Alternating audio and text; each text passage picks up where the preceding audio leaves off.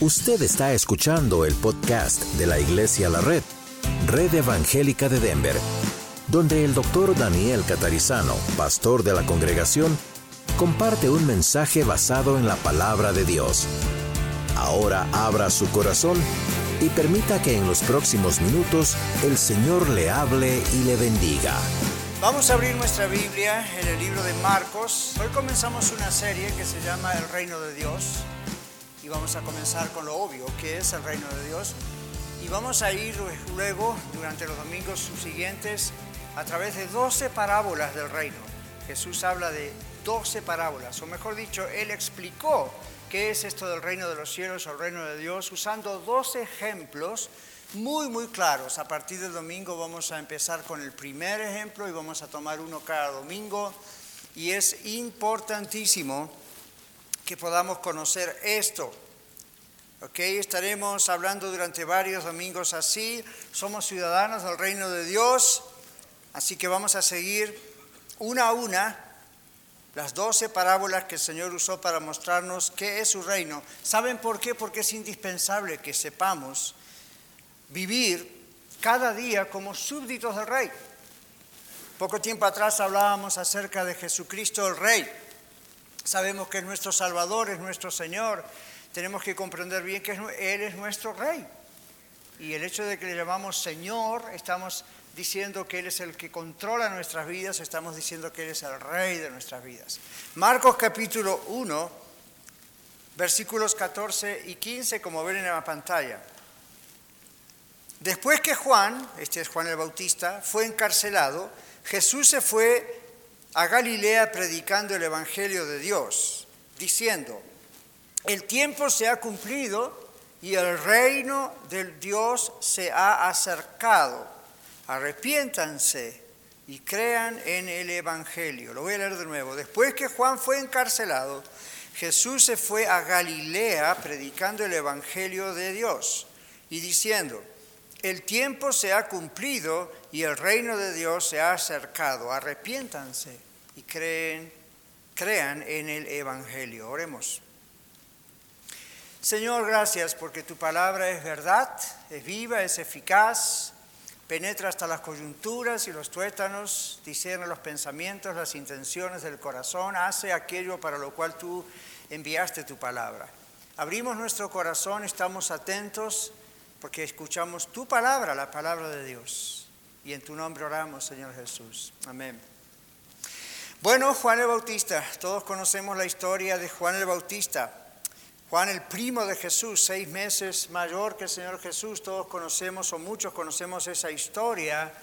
Y Juan el Bautista fue profetizado desde el Antiguo Testamento que vendría a preparar el camino del Mesías, del Señor Jesús. Jesús no hizo nada hasta que comenzó su ministerio. Durante 30 años el Señor Jesús vivió una vida casi anónima. Lo vemos en la Biblia a los 12 años en el templo, algo que hacían todos los años, pero en esa ocasión hablando con los doctores de la ley de Dios.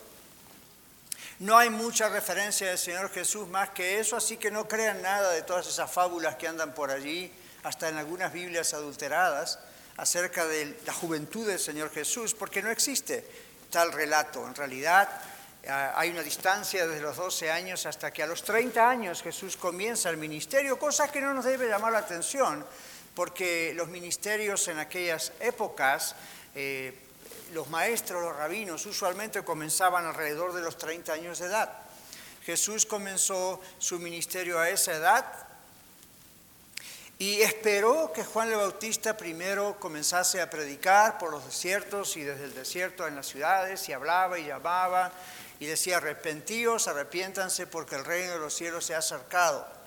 Luego sabemos que Jesús es bautizado por Juan el Bautista, no porque tenía algo que declarar como ah, arrepentimiento o declarar como perdón de pecados, pero sí porque dijo, es necesario que esto ocurra es la identificación de Jesús con nosotros como seres humanos y su ministerio terrenal.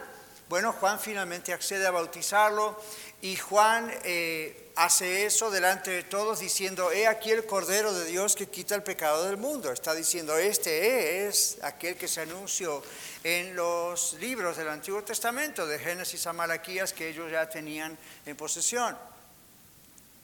En el momento del bautismo, Jesús ve al Espíritu Santo descender sobre él como paloma, escucha la voz del Padre desde el cielo que dice, este es mi Hijo amado, etc. Y ahí vemos a el Señor comenzando su ministerio público. Pero antes de eso Jesús es llevado por el mismo Espíritu Santo al desierto para ser tentado por el diablo durante 40 días. Jesús vence todas las tentaciones, sería maravilloso hablar de cada una de esas tentaciones y qué significa, no es el caso de nosotros hoy, pero muchos de ustedes conocen, ¿verdad?, ese relato. Después de esos 40 días, el Señor, el Espíritu Santo, guía, lidera a Jesús a Galilea a comenzar su ministerio y esto es lo que estamos leyendo en este momento. En el medio de eso, Herodes encarcela a Juan el Bautista porque Juan el Bautista, con mucha valentía, denuncia a Herodes por estar en relaciones ilícitas con una familiar. Finalmente, él es encarcelado y es puesto preso y concluye de esa manera el ministerio de Juan el Bautista, que por cierto debía ser muy breve, solamente para ah, abrir la puerta al ministerio del Señor Jesús. Lo que estamos leyendo es en esa época y el Señor entonces, impulsado por el Espíritu Santo, va y predica en Galilea el Evangelio de Dios. Predicar, esta es una palabra del griego keruzo, y esa es una palabra que significa proclamar. Y no es proclamar cualquier cosa, es proclamar como un heraldo. Nosotros no conocemos mucho los heraldos aquí, ¿verdad? Porque no estamos en una monarquía, no conocemos muy bien la expresión heraldo, pero un heraldo es alguien que el rey enviaba a salir por la calle y decir un edicto, esta es la ley, esto es lo que está ocurriendo. Bueno, este heraldo es la imagen de la cual viene la palabra queruso o la palabra predicar. Predicar, pero no cualquier cosa. Predicar las buenas nuevas, el Evangelio, es lo que significa la palabra Evangelio, buenas nuevas, las noticias que vienen de Dios, no vienen de un ser humano. Yo estoy predicándole a usted hoy las noticias que vienen de Dios, no de Daniel es noticia que viene de Dios, es el Evangelio del reino de Dios. Son las buenas noticias, son las buenas nuevas del reino del Mesías. Los antiguos esperaban, los judíos especialmente, a quienes Dios había elegido para anunciarles este mensaje en primer lugar y a través de ellos anunciarlo al mundo, el Mesías prometido vendría para salvar a la humanidad, no solamente al pueblo judío, y no a salvarlos como ellos pensaban de el gobierno romano en esa época y otros anteriormente, sino a salvar a la humanidad del pecado, las buenas nuevas del reino del Mesías, que no iba a venir con pompa, ¿verdad? Ni con esplendor como un rey del mundo, con lujos y con ah, una serie de cosas que hacen admiración. Jesús nació en un pesebre, Jesús nació de una virgen, Jesús nació humildemente, Jesús nació entre los pobres. Jesús vino a identificarse con el ser humano. Tampoco el Señor vino en un reinado con las observancias externas, como ocurría con la ley, ni con ritos, ni con ceremonias legales. Jesús no fue introducido por el rey Herodes, no fue presentado por César. Jesús vino anónimamente para muchos. Los ángeles anunciaron a aquellos pastores que estaban guardando las vigilias de la noche sobre su rebaño que había nacido el rey. Y tuvieron que ir a verlo y lo encontraron en un humilde establo, en un pesebre. Pero la noticia empezó a correr. Y fue tan importante que muchos de ustedes como yo recordamos que Herodes tuvo miedo y mandó matar a todos los niños de dos años para abajo. Y todo eso fue un movimiento espiritual e, y físico que fue ocurriendo en un periodo de dos años aproximadamente, desde el nacimiento de Jesús en adelante. Jesús vino de esa manera. No va a venir así la próxima vez. La próxima vez todo ojo le verá y va a venir con máximo esplendor, que ni nos imaginamos. Pero mientras tanto el Señor vino para identificarse con nosotros en la bajeza del ser humano. Pero el reino de Dios es el gobierno de Dios sobre todas las cosas y todas las cosas están sometidas a la voluntad de Dios. Desde ángeles y arcángeles y serafines, seres espirituales, hasta el ser más humilde de la tierra, astros y estrellas, la naturaleza, lo visible, lo invisible, todo está sujeto al reino de Dios. Así que en un sentido el reino de Dios siempre fue. Pero Jesús estaba predicando del reino ahora manifestado en los seres humanos de una manera especial. Es el Evangelio, es Dios viniendo al mundo a salvar, Dios encarnado. Y el Señor dice, el tiempo se ha cumplido. Lo mismo que decía Juan el Bautista, el, el tiempo perdón, se ha cumplido. Tiempo, tiempo, ¿qué tiempo? Esta es la palabra kairos en griego que es diferente de la palabra cronos, de donde viene cronología o el tiempo del reloj el tiempo de los meses. Esta es la palabra kairos.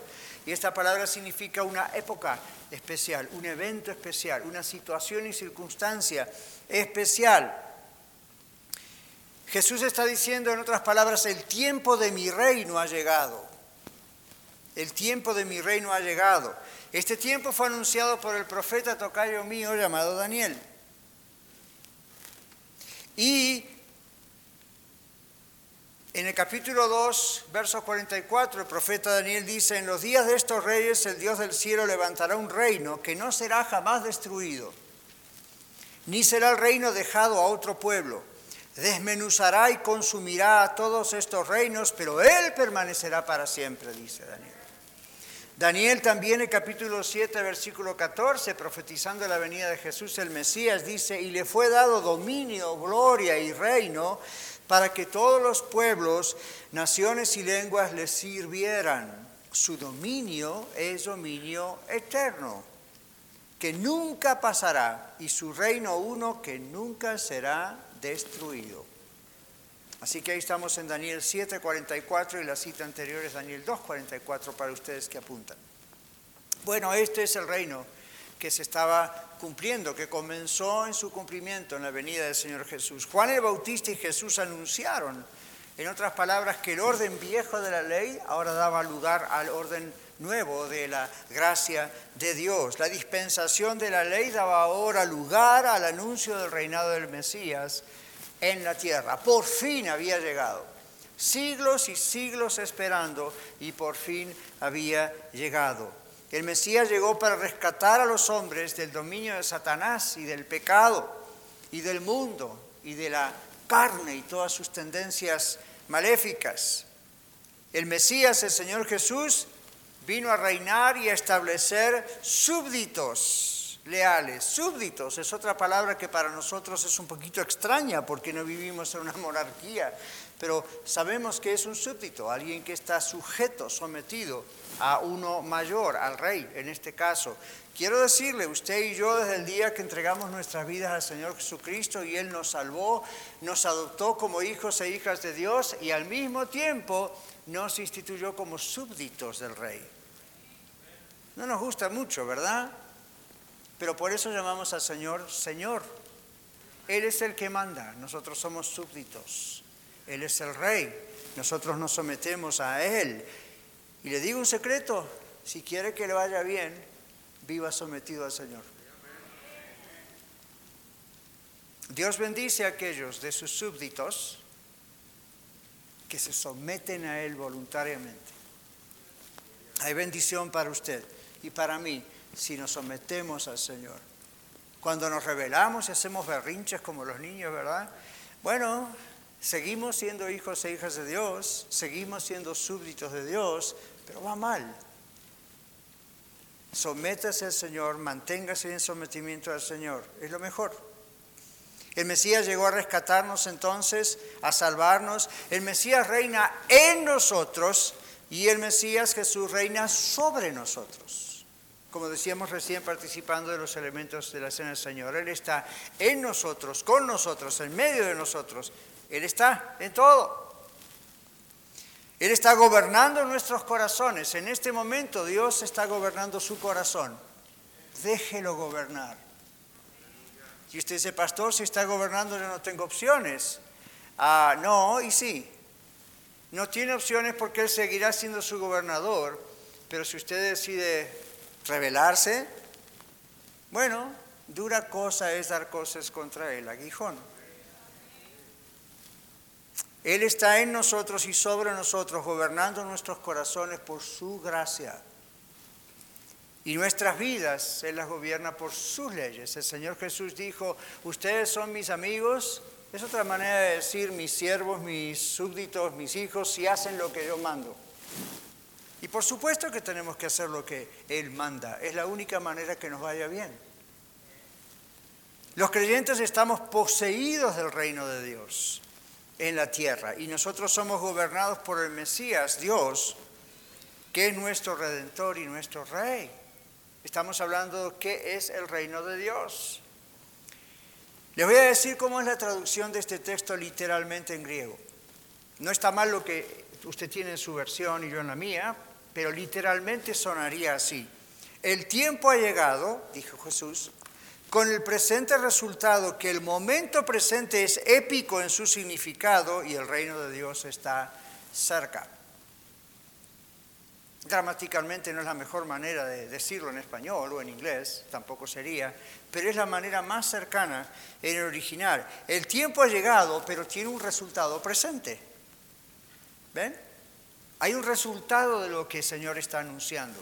El resultado es que el momento en que eso ocurrió y sigue ocurriendo es el momento de Dios.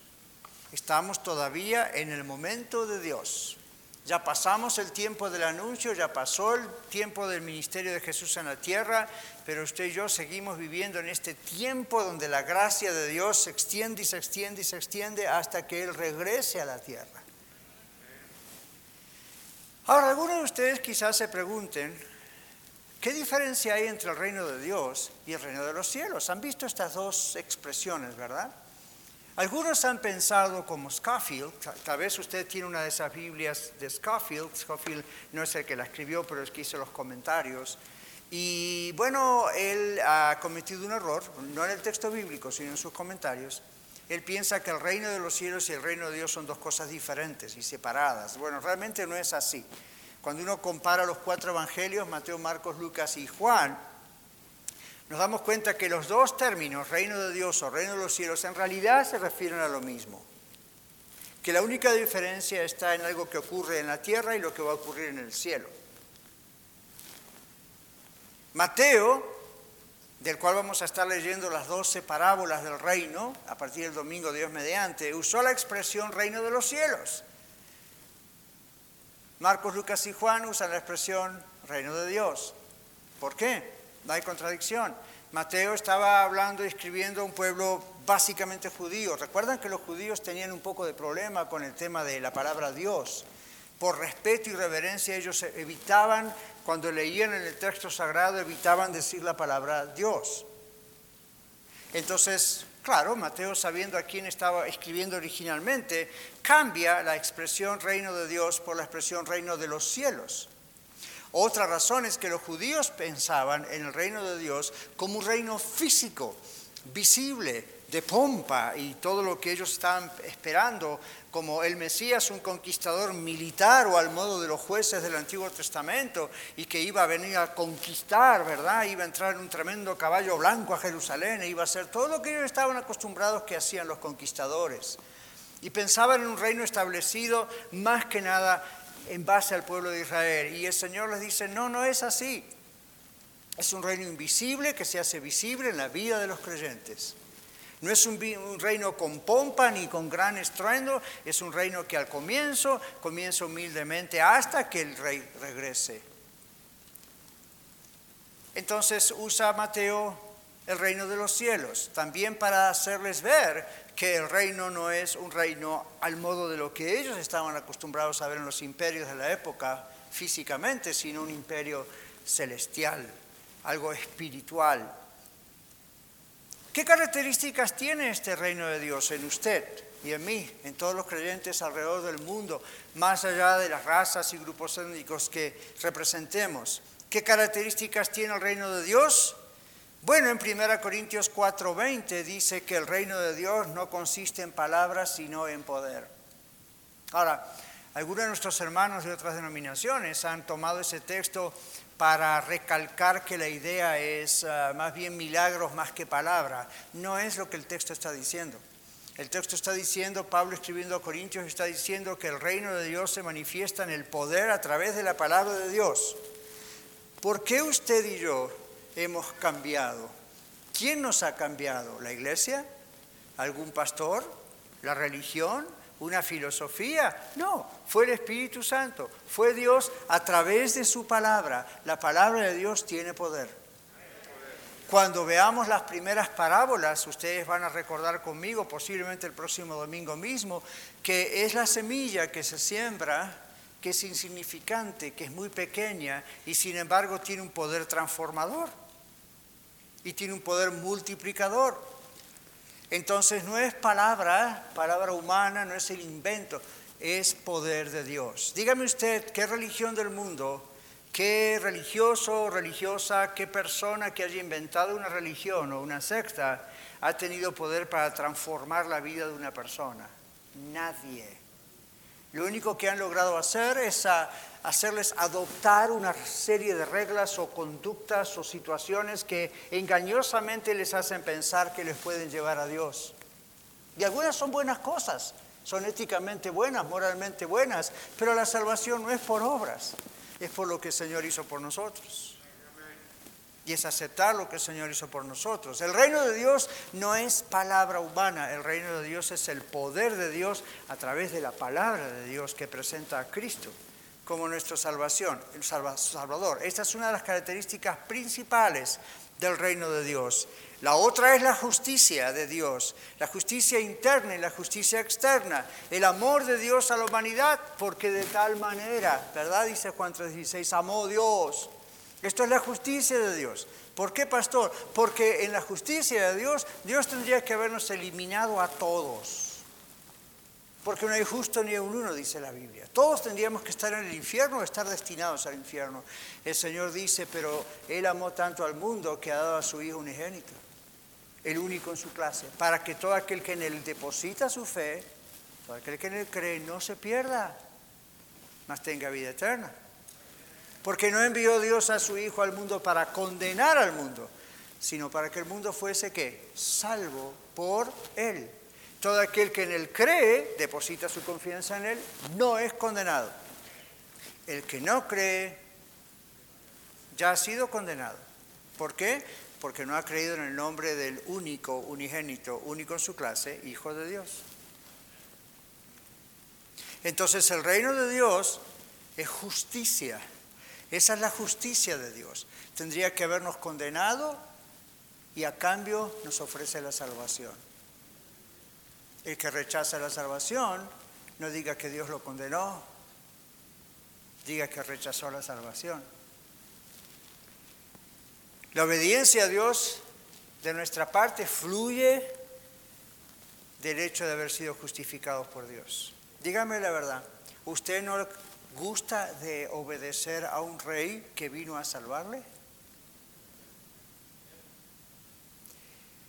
El reino de Dios es paz con Dios y es paz en nuestras conciencias, como consecuencia de la liberación de nuestra culpa y del poder del pecado. ¿No está usted acaso como yo agradecido a Dios porque Dios no solo nos ha salvado, sino que nos ha quitado la culpa? ¿O usted vive aún con complejo de culpa? Usted dice, pastor, si usted supiera las cosas que yo he hecho antes de conocer a Cristo, yo sé las que yo he hecho antes de conocer a Cristo. Y el hecho de que la sangre de Cristo nos limpia de todo pecado y borra de nuestra conciencia, no la memoria, pero sí la culpa. Lamentablemente recordamos, ¿verdad? Cosas que no quisiéramos recordar de cómo fuimos, pero ya nuestra conciencia no nos acusa con culpa. El que acusador es Satanás pero cuando tenemos la sangre de Cristo, tenemos a Cristo en nuestro corazón, el diablo no puede hacer nada más. Nuestra conciencia ha sido lavada por Cristo. Esto es pertenecer al reino de Dios. El reino de Dios es gozo en el Espíritu Santo, dice la Biblia. Quien nos asegura nuestra adopción en la familia de Dios. La Biblia dice que cuando creímos en Cristo, el Espíritu Santo nos selló nos adoptó y esto nos inspira de una esperanza viva. Hay dos o tres textos que ustedes pueden apuntar, Gálatas capítulo 4, verso 6, Romanos capítulo 5, verso 2. El Señor nos da la garantía, eso es lo que la palabra arras, que usted ve allí en Reina Valera 60, en esa versión. Dios nos da la garantía de nuestra futura herencia, dice Efesios 1.14. Cuando usted dice, bueno, yo no sé qué va a pasar, no se fije en usted, fíjense, ¿usted cree lo que Cristo hizo por usted, sí o no? Entonces no haga caso a sus emociones. Usted como yo a veces también se nos cruza por la cabeza, ¿será que sí? ¿Será que no? Y yo digo, ¿será que sí porque lo dijo Cristo? No si yo lo siento. Gracias a Dios que lo siento. Pero cuando el tentador viene para crear duda, usted y yo debemos basar nuestra garantía en lo que Él hizo, lo que Cristo hizo por nosotros. Y Dios no miente. Él ha dicho, si ponemos nuestra confianza en Él arrepentidos y creemos en Él, Él nos salva. Punto. Ahí está. Ahora, ¿cómo puede usted pertenecer al reino de Dios o quién puede pertenecer al reino de Dios? Acabo de decirlo, los que se arrepienten, los que se arrepienten y creen en el Evangelio para transformarse en hijos de Dios, en súbditos de Dios, leales de Cristo ahora y en la eternidad. El arrepentimiento para con Dios es el arrepentimiento que produce frutos de arrepentimiento y la fe en Jesús este arrepentimiento, la fe en Jesús, estos son el único camino que usted puede llegar a ser parte del reino de Dios, ser salvo aquí en la tierra y luego heredar el reino en la eternidad. Jesús mismo es el Evangelio, Él es la buena noticia. Ahora, observe este detalle. Creer el Evangelio es una cosa. Mucha gente cree el Evangelio. Creer en el Evangelio es totalmente otra cosa. Se lo repito, mucha gente cree el Evangelio. Es decir, cree la doctrina, lo escucha, dice, muy bien, sí, esto ok, es creíble, lo creo. Eso no significa que la persona es salva. Lo que hace una persona salva es creer en el Evangelio. No solo el Evangelio, en el Evangelio. Cuando usted dice, y Jesús dice, crean en el Evangelio, Está diciendo no solo creer una doctrina, una historia de que yo vine, morí, resucité. ¿Qué van a hacer con esa historia? Es el punto.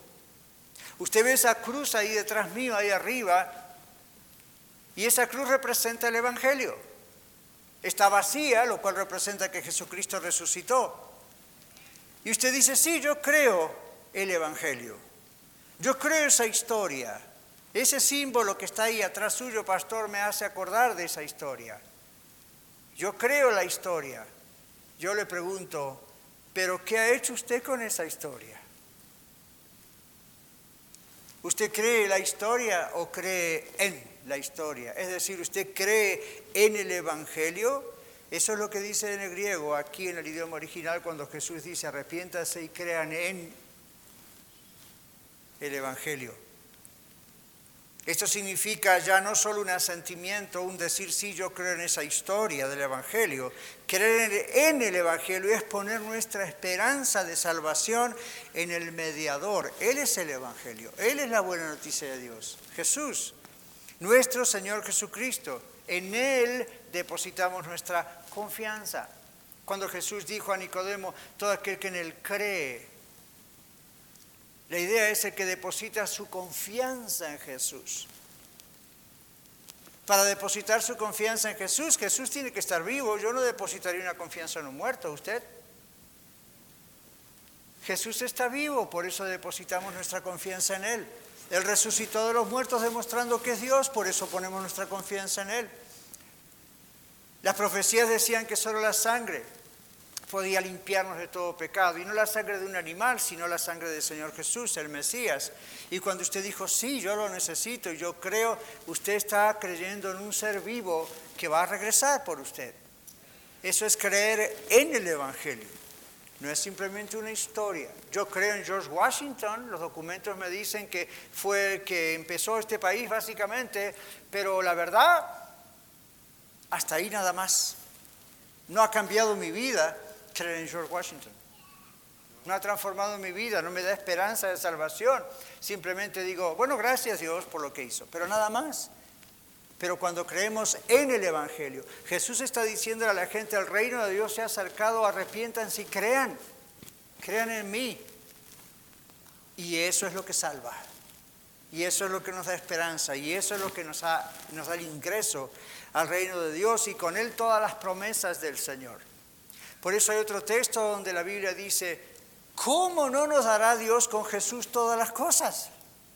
¿Vieron que a veces somos débiles, no? Yo por lo menos.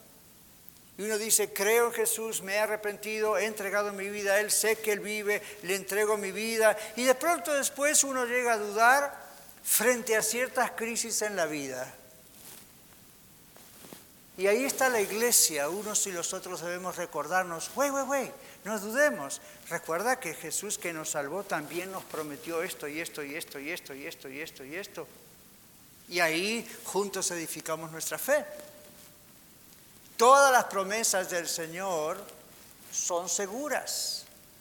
Y lo que el Señor prometió se cumple. Dios no puede ser burlado, Dios no puede mentir, dice Dios ahí en la carta a Tito a través del apóstol Pablo. Aquellos que tienen fe en el Señor Jesucristo y en las verdades, promesas preciosas que el Evangelio, su santo Evangelio, predica, son salvos. Por lo tanto, somos hechos hijos de Dios y súbditos coherederos con Cristo. En conclusión, esta es una introducción a los siguientes mensajes los próximos domingos, si Dios quiere.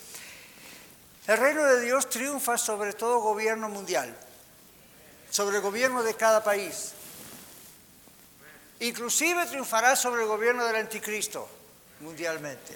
Así que no tenga miedo. No hay por qué temer. Yo primero soy cristiano, luego ahora estadounidense. O usted puede decir, primero soy cristiano, luego soy mexicano, luego soy guatemalteco, luego soy hondureño, luego soy nicaragüense, luego soy de donde usted sea. ¿Le debo lealtad a la bandera del país? Pues sí. El Señor nos dijo que debemos obedecer el gobierno pero tenemos una lealtad aún mucho más grande a Cristo, porque Él es nuestro Rey. Les digo en conclusión, Juan Calvino, quizá ustedes han escuchado hablar de él. Juan Calvino dijo que es tarea de la iglesia hacer visible el reino de Dios que es invisible. Es tarea de la iglesia, usted, yo, nosotros, es nuestra tarea hacer visible el reino de Dios, que es invisible para la gente. El pastor R.C. Sproul dijo, comentando sobre esa frase de Calvino, hacemos visible el reino invisible de Dios, viviendo de tal manera que damos testimonio de la realidad del reinado de Cristo damos testimonio de que existe y que esto es real en nuestra vida. ¿Cómo lo damos? A través de nuestros trabajos, lo damos en nuestras familias, lo damos en nuestras escuelas e incluso, dijo Sproul, en nuestras chequeras. Porque Dios en Cristo es rey sobre cada una de esas áreas. No hay un solo área en su vida en la cual Cristo no gobierne. No se revele, sométase va a vivir mejor.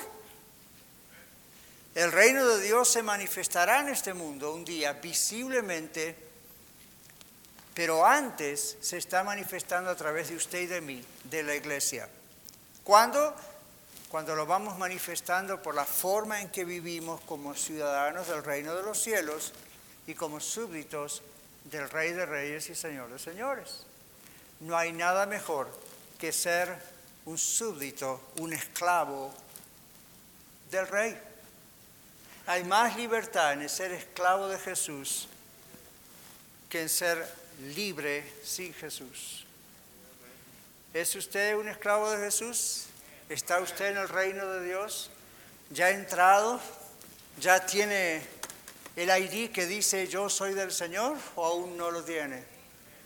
Vamos a orar. Si alguno de ustedes no tiene la seguridad de su salvación, no sabe, nunca ha escuchado, o ha escuchado pero dice de verdad, el Señor me está diciendo en este mensaje que soy un súbdito un poquito rebelde. Pero el Señor me está trayendo porque me ama tanto que no me va a dejar en paz hasta verme totalmente libre. El Señor dijo, conocerán la verdad y la verdad los hará libres. La verdad es el Evangelio. Oremos. Padre, gracias te damos por tu palabra y pedimos hoy que tú nos perdones. De verdad, Señor, perdóname, perdónanos. ¿Cuántas veces no estamos viviendo como súbditos tuyos y queremos hacer nuestra voluntad por sobre la tuya? Y lo único que encontramos es dolor, es discordia, es problema y problema y problema. Perdónanos, Señor. Queremos aprender a vivir en el reino. Somos tuyos, pero queremos aprender a vivir en tu reino como ciudadanos tuyos y de tu reino. Señor, y si alguien aquí que solamente tú sabes, no te conoce, tú conoces el corazón de cada persona aquí y de los que están viéndonos en Facebook o en YouTube. Alguien, Señor, que no te conozca y tú sabes que no te conoce, pero le estás llamando para que entre en tu reino, para que sea salvo. Dale, Señor, la gracia de que se arrepienta y dale la gracia de que tenga fe y dale la gracia de recibir tu gracia. En el nombre de nuestro Señor Jesús. Amén. Muchas gracias por escuchar el mensaje de hoy. Si tiene alguna pregunta en cuanto a su relación personal con el Señor Jesucristo o está buscando unirse a la familia de la Iglesia La Red, por favor no duden en contactarse con nosotros.